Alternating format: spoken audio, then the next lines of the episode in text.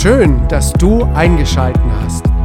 Du hörst eine Predigt der FEG Donaueschingen. Wir wünschen dir ein inspirierendes Hören auf Gott. Sei zu Hause bei Jesus. Wir befinden uns am Sterbebett eines Mannes, der sein Leben mit dem Herrn Jesus gelebt hat, der sich für den Glauben eingesetzt hat und der für das Evangelium unterwegs war. Doch anders als zu erwarten, dass da ein Mann liegt, der voller Erwartung und voller Hoffnung darauf wartet, seinem Herrn entgegenzugehen, stehen wir am Sterbebett eines Mannes, der in tiefer Verzweiflung und in großer Depression auf sein Lebensende wartet, weil er eben nicht davon ausgeht, dass er dem Herrn Jesus entgegentritt, sondern dass er in das ewige Verlorensein hinübergeht. Seine Freunde, die bei ihm sind, versuchen ihn zu trösten, ihm Mut zuzusprechen, doch ohne Erfolg. Dieser Mann, der hier am Sterben liegt, er ist sich zutiefst sicher, er hat die Gemeinschaft mit Jesus für sein Leben, das jetzt hier zu Ende geht und für die Ewigkeit verspielt, verloren. Was für eine Dramatik, in solch einer Hoffnungslosigkeit zu sterben. Wir befinden uns im Jahr 1548 im italienischen Cittadella. Und dieser Mann, der hier am Sterben liegt, er nennt sich Francesco Spiera.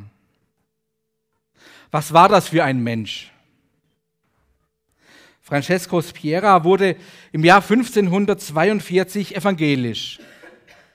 Er hat die lutherische Lehre kennengelernt, er hat sich mit ihr beschäftigt und hat sie für schlüssig empfunden und sie übernommen. Er hat Jesus Christus als seinen Herrn und Heiland kennengelernt. Er hat verstanden, dass der Glaube aus der Schrift kommt, die er ganz persönlich zu lesen hat und auch lesen kann. Um ihn herum hat sich ein Kreis gebildet an Menschen, die diese reformatorischen, diese neuen Ideen auch gut fanden die zum Glauben an diesen Christus gefunden haben, die begonnen haben, in der Schrift zu lesen, die begriffen haben, dass die Gnade alleine sie selig macht. Dieser Kreis wurde größer. Auch namentliche Bischöfe wie der Bischof Paolo Verrecchio von Modrus und Koper war in diesem Kreis dabei. Und dieser Kreis, der klein begonnen hat, der wurde größer und wie er größer wurde, wurde er auch zu einer Bedrohung für die Machthaber in Kirche und Politik. Und so kam es, wie es kommen musste. Francesco Spiera wurde 1548 vor die Signoria in Venedig gestellt, eine gerichtliche Instanz.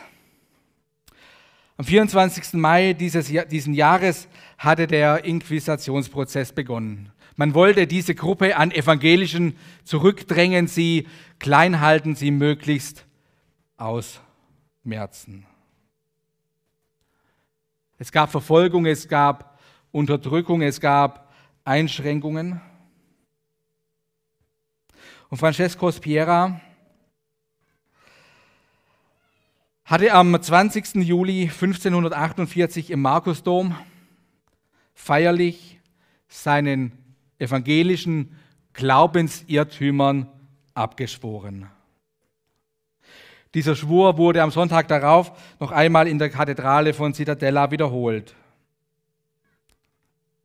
Nein, ich glaube das nicht mehr, ich stehe nicht mehr zu dem, wovon ich überzeugt war. Was für ein Schritt. Auf dieses Gericht und auf dieses ähm, Abschwören der Glaubensirrtümer hin verfiel Francesco Spiera in eine tiefe Depression.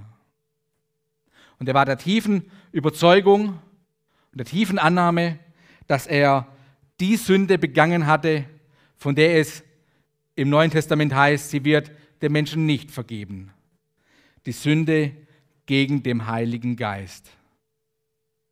Und in dieser tiefen Annahme, diese Sünde begangen zu haben, die eben keine Vergebung mehr ermöglicht, in dieser festen und tiefen Überzeugung verstarb er dann am 27. Dezember des gleichen Jahres.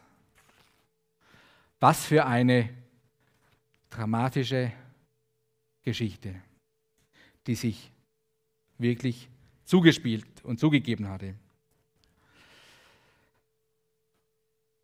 Viele Christen haben schon mal davon gehört, dass es da im Neuen Testament eine unvergebbare Sünde gegen den Heiligen Geist gibt.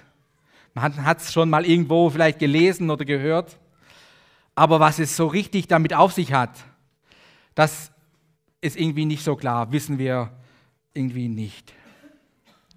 Wer kennt diese Stelle? Wahrscheinlich die meisten. Wer hat eine Antwort für sich darauf, wo er sagt, die befriedigt mich voll und ganz, wie ich mit dieser Stelle umgehe? Okay, es sind ein paar wenige.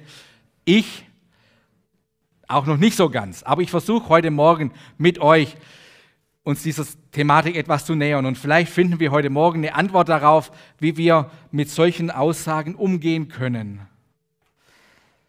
Ich möchte heute Morgen die Frage nach dieser unvergebbaren Sünde des Heiligen Geistes mit euch andenken, durchdenken, aber sicherlich nicht fertig denken. Aber es ist eine Stelle, die gut ist, mal anzuschauen.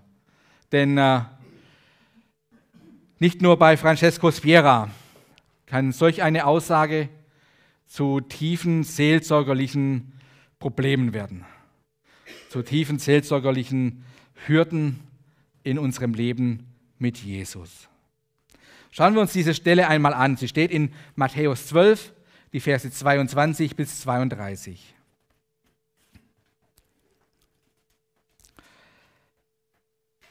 Ein Besessener, der blind und stumm war, wurde zu Jesus gebracht. Jesus heilte ihn und der Mann konnte wieder reden und sehen. Punkt. Erstmal soweit. Cool, da ist einer blind, einer kann nicht reden, Jesus macht ihn gesund, fertig. Okay, jetzt fängt es aber erst richtig an. Die Menge war außer sich vor Staunen und alle fragten sich, ist das nicht etwa der Sohn Davids? Als die Pharisäer das hörten, sagten sie, wisst ihr, wie der die Dämonen austreibt? Er tut es mit Hilfe von Belzebub, dem Obersten der Dämonen. Jesus wusste, was sie dachten und sagte zu ihnen, jedes Reich, das mit sich selbst im Streit liegt, geht zugrunde. Und keine Stadt oder Familie, in der man miteinander im Streit liegt, wird bestehen bleiben. Wenn nun der Satan den Satan austreibt, liegt er mit sich selbst im Streit. Wie kann sein Reich da bestehen? Und wenn ich die Dämonen tatsächlich mit Hilfe von Belzebub austreibe, mit wessen Hilfe treiben dann eure eigenen Leute sie aus? Sie selbst sind es daher, die über euch das Urteil sprechen werden. Wenn ich die Dämonen nun aber mit der Hilfe von Gottes Geist austreibe, dann ist doch das Reich Gottes zu euch gekommen. Oder wie kann jemand in das Haus eines Starken eindringen und ihm seinen Besitz rauben, wenn er den Starken nicht vorher fesselt? Dann allerdings kann er sein Haus ausrauben. Wer nicht auf meiner Seite steht, ist, gegen mich. Und wer nicht mit mir sammelt, der zerstreut. Darum sage ich euch, jede Sünde, ja sogar jede Gotteslästerung kann den Menschen vergeben werden. Wenn aber jemand den Heiligen Geist lästert, wird ihm nicht vergeben werden auch dem, der etwa gegen den Menschensohn sagt, der etwas gegen den Menschensohn sagt, kann vergeben werden. Wer aber gegen den Heiligen Geist redet, dem wird nicht vergeben werden, weder in dieser Welt noch in der kommenden. Was für eine Begebenheit. Jesus heilt einen Besessenen, der blind und, starb, äh, blind und stumm war. Er macht ihn gesund und der Mann kann wieder reden und sehen. Wird so in einem Satz beschrieben, ein geniales Wunder. Wir sehen noch, warum das ähm, ein besonderes Wunder war. Und die Menge war außer sich.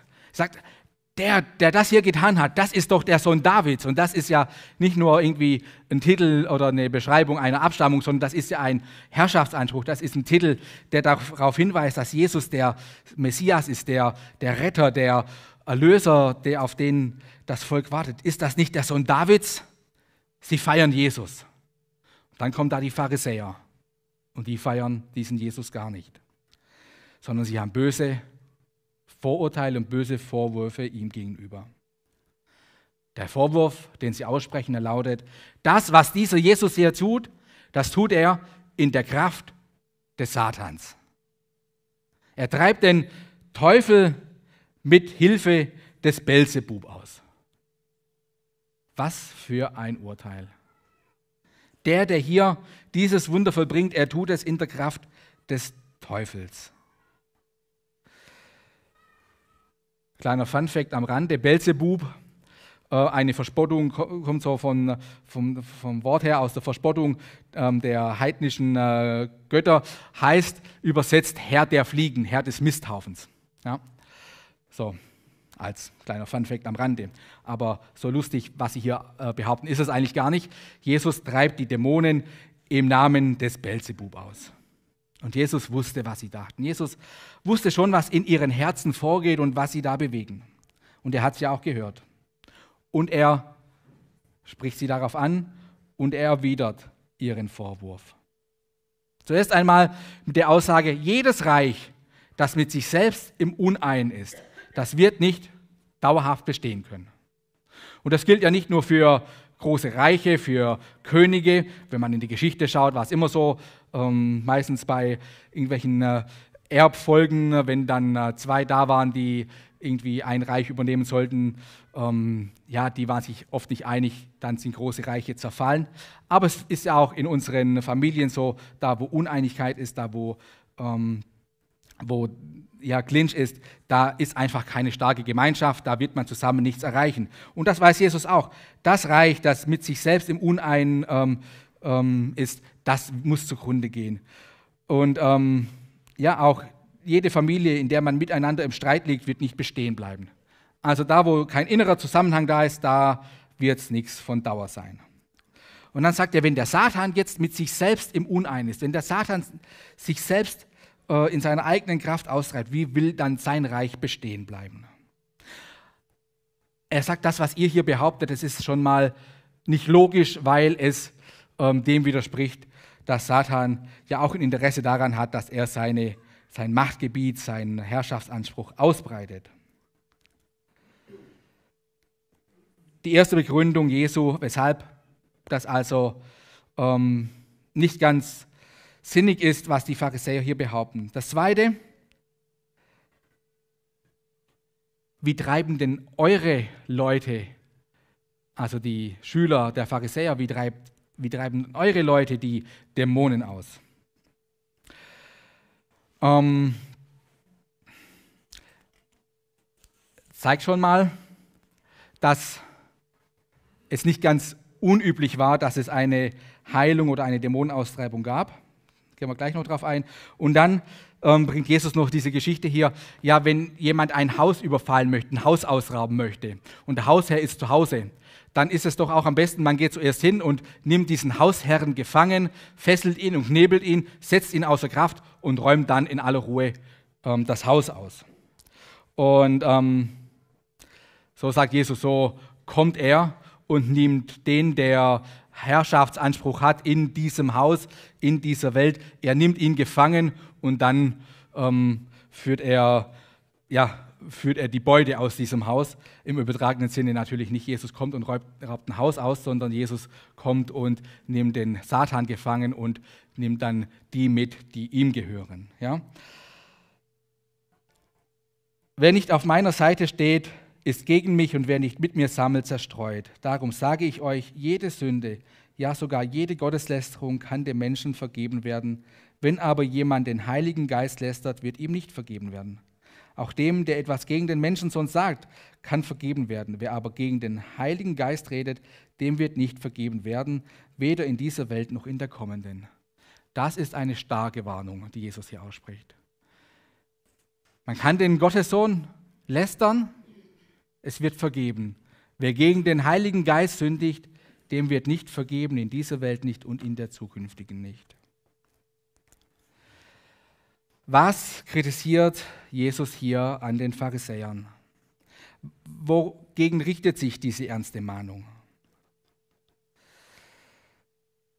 Die Pharisäer verurteilen nicht nur den Menschen Jesu, den sie hier vor sich haben, sondern die Pharisäer schieben das Wirken Jesu, das, was ihnen offensichtlich hier ist, gegen besseres Wissen dem Satan zu. Die Pharisäer, sie haben gerade hier ein Wunder erlebt, das ein ganz besonderes Wunder ist. Es wird auch als messianisches Wunder ähm, bezeichnet. Wir haben schon gesehen, die Schüler der Pharisäer, sie haben auch Dämonen ausgetrieben. Ähm, und das war alles nichts Ungewöhnliches.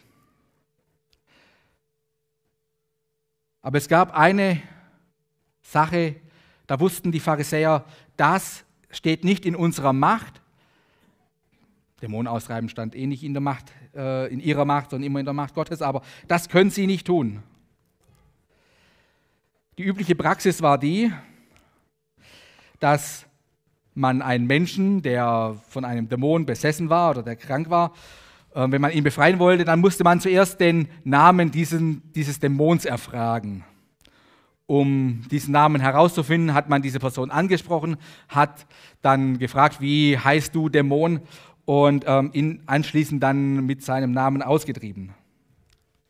Wenn aber der Dämon durch den Besessenen äh, nicht reden konnte, weil er stumm war, dann konnten auch sie nichts tun. Das haben sie so gelehrt, dass dieses Wunder nur der Messias vollbringen kann.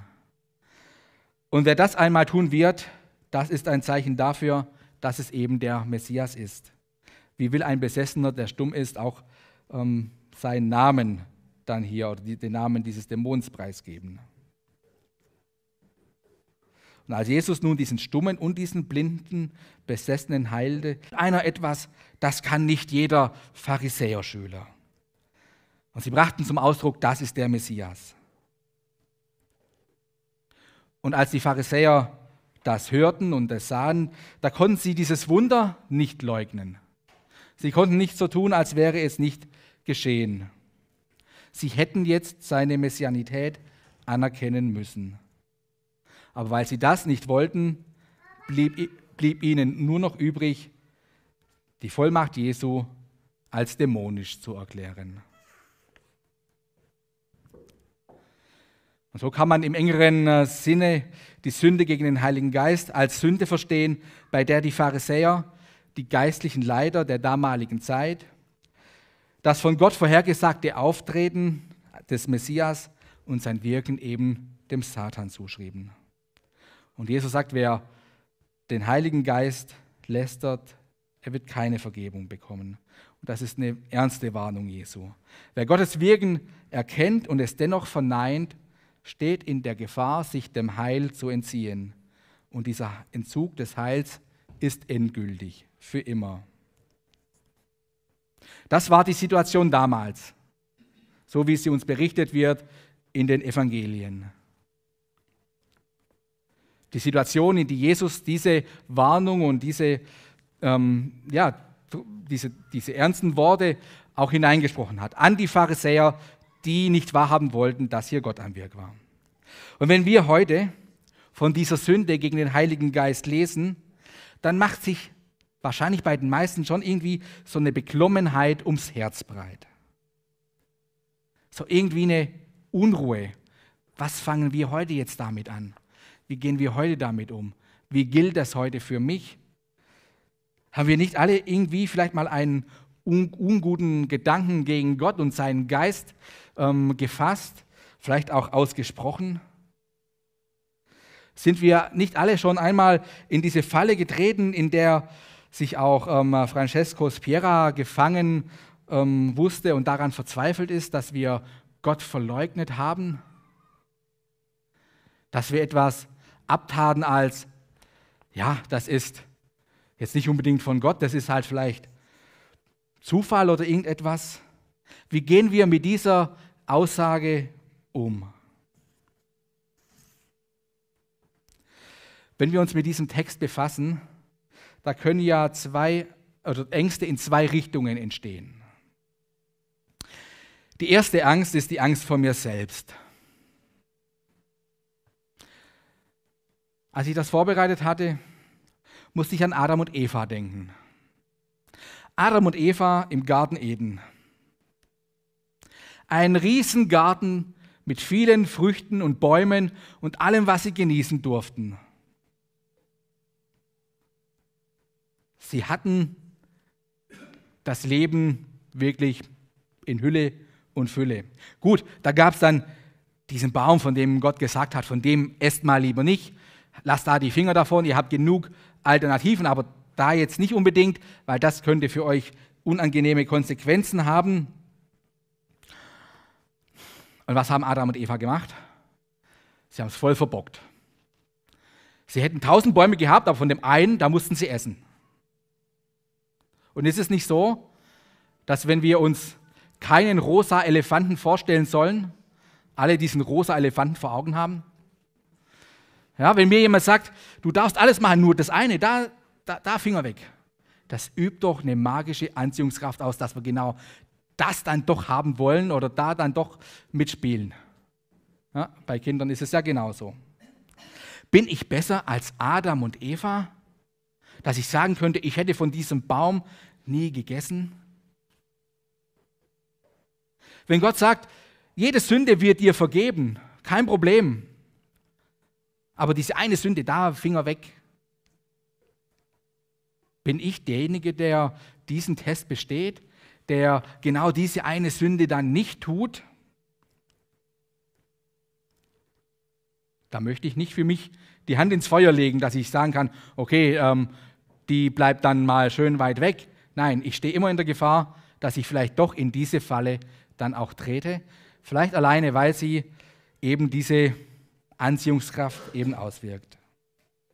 Und wenn das tatsächlich so wäre, dass ich als Christ jede Sünde begehen dürfte, die mir auch von Jesus vergeben wird, aber diese eine Sünde eben nicht, hängt dann nicht mein Glaube, mein in Himmel kommen an dem Meistern dieser einen Prüfung, dass ich diese Sünde nicht begehe? Kann ich das?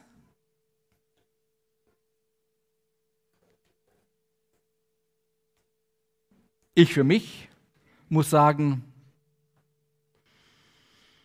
weiß ich nicht. Wahrscheinlich ist die Gefahr groß, dass ich daran scheitere. Und wahrscheinlich ist die Gefahr auch groß, dass ich dann mir das ewige Heil doch ähm, verlustigen werde.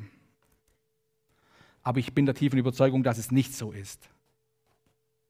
Römer 8, Vers 38 und 39 steht, denn ich bin gewiss, dass weder Tod noch Leben, weder Engel noch Mächte noch Gewalten, weder Gegenwärtiges noch Zukünftiges, weder Hohes noch Tiefes noch irgendeine andere Kreatur uns scheiden kann von der Liebe Gottes, die in Christus Jesus ist, unserem Herrn. Nichts kann mich von Jesus trennen. Auch nicht davor, auch nicht die Angst davor, diese Sünde zu begehen. Die Frage ist, wie gehe ich dann damit um? Oder ist es die Angst vor Gott? Ja, Gott vergibt wirklich alle Sünden. Hat er ja gesagt. Aber ist diese eine Sünde nicht der Beweis dafür, dass es vielleicht doch irgendwann mal ein Ende hat mit der Geduld Gottes, Sünden zu vergeben? Ist diese Warnung vor dieser Sünde und die da nicht vergeben wird, nicht der Beweis dafür, dass Gott doch irgendwann mal sagt, also bis hierher und nicht weiter und ähm, wenn du diesen Schritt tust, dann kann ich dir nicht mehr vergeben? Also die Angst davor, dass Gott uns doch nicht alle Sünden vergibt? Ist diese Aussage nicht der Beweis dafür, dass es doch noch irgendeine Sünde gibt, die dann Gott nicht vergibt?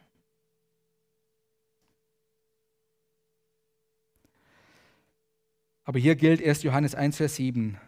Wenn wir jedoch im Licht leben, so wie Gott im Licht ist, sind wir miteinander verbunden. Und das Blut Jesus, seines Sohnes, reinigt uns von aller Sünde, von aller Sünde. Und wahrscheinlich hat man diesem Francesco Spiera auch die Geschichte von Petrus erzählt, wie er Jesus dreimal verleugnet und wie Jesus ihn dann trotzdem noch in seinen Dienst nimmt und etwas ganz Großes aus dem Leben des Petrus für die Gemeinde und für Jesus wird. Okay, also diese zwei Ängste, die eine Angst davor, dass ich vielleicht eine Sünde begehe, die mir nicht mehr vergeben wird oder dass Gott irgendeine Sünde hat, die er dann nicht mehr vergeben kann. Wir haben gesehen, ähm, diese Ängste könnten da sein, aber es gibt gute Gründe, dass wir diese Ängste ähm, nicht pflegen. Wie ist das jetzt aber mit dieser Sünde gegen den Heiligen Geist zu verstehen?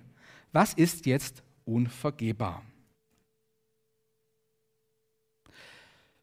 Wichtig ist erstmal festzuhalten, dass Jesus diese Aussage gegenüber den Pharisäern tätigt welche Jesus persönlich gegenüberstanden. Und ich möchte das hier jetzt einfach auch mal sagen. Ähm, nicht, dass das schon die ultimative letzte Antwort ist, aber ähm, ich möchte ähm, eben auch sagen, dass es diese Position gibt. Es gibt Ausleger, die sehen in dieser Sünde eine singuläre Sünde, also eine Sünde, die man, die man damals begehen konnte, als Jesus auf dieser Erde war. Eine Sünde, die damals möglich war, aber heute nicht mehr möglich ist, zum Beispiel Arnold Fruchtenbaum. Aber für Israel als Nation war sie damals unvergebbar, also diese Sünde gegen den Heiligen Geist. Sie galt jener einen jüdischen Generation, zu der er physisch sichtbar kam und der er sich als Messias offenbarte und der er als messianisches und der er das messianische Königreich in ihren Tagen anbot. Die Sünde gegen den Heiligen Geist kann heute kein Individuum mehr begehen. Es war auch damals keine individuelle Sünde, denn selbst einzelne Individuen dieser Generation entkamen dem Gericht, wenn sie Jesus als Messias annahmen, aber als nationale Sünde war sie unvergebbar. Also er sagt, es war eine Sünde, die das Volk Gottes, das Volk, der, ähm, das Volk Israels damals begehen konnte und durch ihre Vertreter dann auch beging. Charles Ryrie sagt, auch ein bekannter evangelikaler systematischer Theologe, um diese besondere Sünde überhaupt begehen zu können, bedurfte es einer besonderen Situation, die persönliche Gegenwart des Christus auf dieser Erde, der Wunder wirkte. Diese Situation heute wieder herbeizuführen, dürfte unmöglich sein. Deshalb ist es ebenso unmöglich, heute diese unvergebbare Sünde zu begehen. Solange ein Mensch noch Atem hat, kann ihm jede Sünde vergeben werden. Also das zwei Stimmen dazu, wie man heute mit dieser Aussage Jesu umgehen kann finde ich angenehm, weil nimmt so den Druck weg, dass das heute noch möglich wäre und ähm, dass wir da heute noch ähm, eben ähm, auf, ähm, darauf achten müssen, das zu tun. Um, auf der anderen Seite denke ich aber auch, es ist vielleicht auch so einfach, das ist einfach so abzutun, als das geht heute nicht mehr und das gilt für uns heute nicht mehr. Ähm, aber eben, diese äh, Position gibt es. Es gibt Christen, die plagt trotzdem die Angst davor, diese Sünde begangen zu haben gegen den Heiligen Geist. Die Angst, gegen Gott gelästert zu haben, gegen Gott ähm, etwas gesagt äh, zu haben, was sie von Gott trennt. Und ich weiß nicht, ob heute Morgen jemand hier unter uns ist, aber vielleicht begegnest du auch mal jemandem, der diese ähm, Not wirklich auch plagt. Wenn du einen, einem Menschen begegnest, der in einer wirklich tiefen seelsorgerlichen Not ähm, sich befindet, über der Frage, er hat gegen Gott gesündigt und er hat diese Sünde gegen den Heiligen Geist getan, er darunter leidet, dass er bei Gott nicht mehr angenommen ist und es ihn schmerzt, dann darfst du in einer tiefen Überzeugung sagen, dass, wenn es ihm so geht, er diese Sünde nicht begangen haben kann. Denn wo diese Unruhe im Herzen eines Menschen einen Menschen aufwühlt und umwühlt, der Gedanke daran, gegen Gott etwas getan zu haben und es ihn ähm, schmerzt und es ihm äh, eine Not ist, da ist ganz gewiss der Heilige Geist am Wirken. Es ist vielmehr so, dass wenn äh, jemand den äh, Heiligen Geist und das, was Gott getan hat, ablehnt und es irgendwas und irgendwem anderes zuschreibt, dass er darüber keine innere seelsorgerliche Not wohl empfindet. Also das ähm, ist sicherlich ähm, eine, eine Sache, die man man auch zusprechen darf und die man selber auch in Anspruch nehmen darf, solange mich persönlich die Not umtreibt, etwas gegen Gott getan zu haben, was mich von Gott trennen könnte, ist der Geist Gottes in mir am Wirken, der mich zur Umkehr ähm, leiten möchte und der äh, für mich auch Vergebung ähm, hat. Die Sünde gegen den Heiligen Geist. Es ist keine Tatsünde. Es war auch damals keine Tatsünde. Also so eine einmalige Sache, wie ich lüge einmal oder ich ähm, fahre einmal bei Rot über die Ampel. Es ist keine Tatsünde, sondern es ist vielmehr eine Herzenshaltung. Es ist die Herzenshaltung, die all das, was Gott in meinem Leben wirkt und tun möchte, all das, was Gott mir zuspricht in seinem Wort, dass ich es in einer Verhärtung meines Herzens ablehne und meine, es nicht zu brauchen. Es ist eine Haltungssünde. Eine Haltung, die das, was Gott in meinem Leben tun möchte, ablehnt. Und nun, wenn ich krank bin und ich weiß, es gibt eine Medizin, die mein Leiden lindert und die mich, die mich gesund macht, und ich nehme diese Medizin und sie macht mich gesund, dann ist das gut. Wenn ich aber weiß, diese Medizin, sie gibt es und ich nehme sie nicht, weil ich meine, dahinter steckt die böse Pharma-Lobby oder irgendetwas und ich nehme sie einfach nicht, wie soll ich dann gesund werden, wenn ich das Einzige, was mich gesund machen kann, ablehne? So ist es auch mit dem Heil, das Jesus uns anbietet. Wer das einzig verfügbare Heilmittel für mein Leben ablehnt, meint es nicht zu brauchen, in dieser Haltung sein Leben lebt, nun, er wird nicht gesund. Wer das ablehnt, was ihm zum Heil dient, der wird nicht heil. Und vielleicht ist das die ernste Ermahnung in unser Leben heute. Lehn nicht das ab, was dich heil macht. Lass es an dir wirken. Lass es in deinem Leben zur Entfaltung kommen.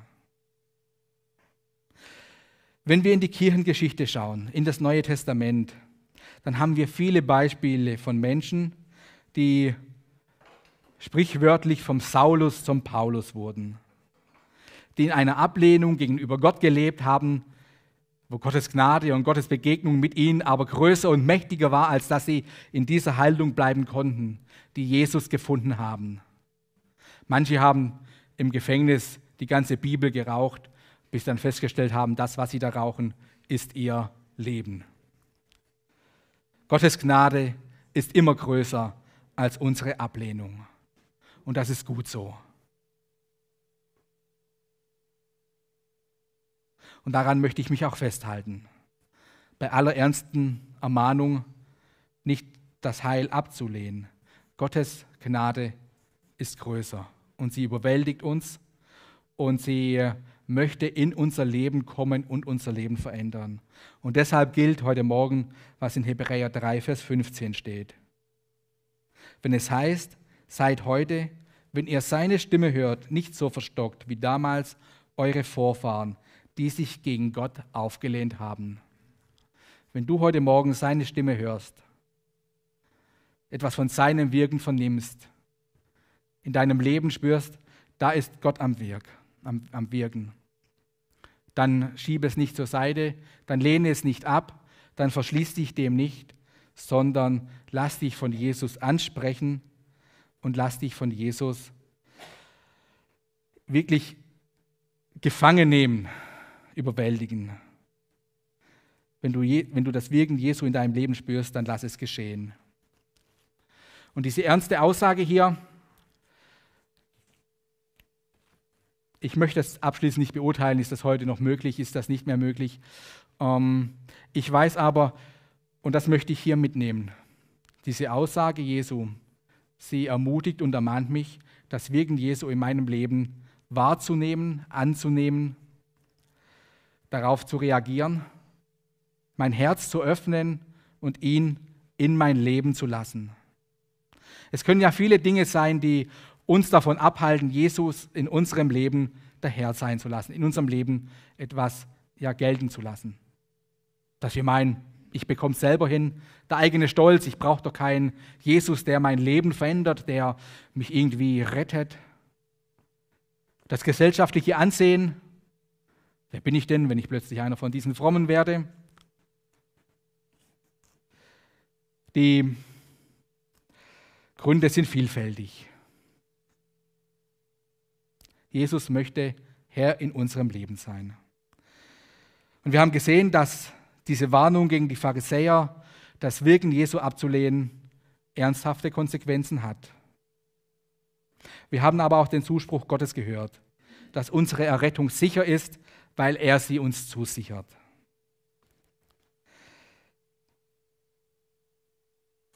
Und ja, es ist eine ernste Ermahnung, das Wirken Gottes in unserem Leben und auch in unserer Gemeinde, in dieser Welt nicht abzulehnen und uns davor zu verschließen. Das heißt nicht, dass wir alles ungeprüft hinnehmen, aber wir wollen uns in einer grundsätzlichen offenen Haltung gegenüber dem Heiligen Geist auch mit Gott, ja, mit Gott unterwegs sein. Und ich möchte schließen aus dem Lied Jesus ist kommen, Grund ewiger Freude. Jesus ist kommen, der starke Erlöser, bricht dem gewappneten Starken ins Haus, sprenget des Feindes befestigte Schlösser, führt die Gefangenen siegend heraus. Fühlst du den Stärkeren, Satan, du Böser. Jesus ist kommen, der starke Erlöser. Lassen wir uns von ihm verändern und lassen wir ihn in unserem Leben wirken. Und sicherlich gibt es noch manches, wo man miteinander auch über diese Aussage Jesu sprechen kann. Und wenn es eine Anregung war, das zu tun, dann freut es mich. Ich wünsche euch Gottes Segen.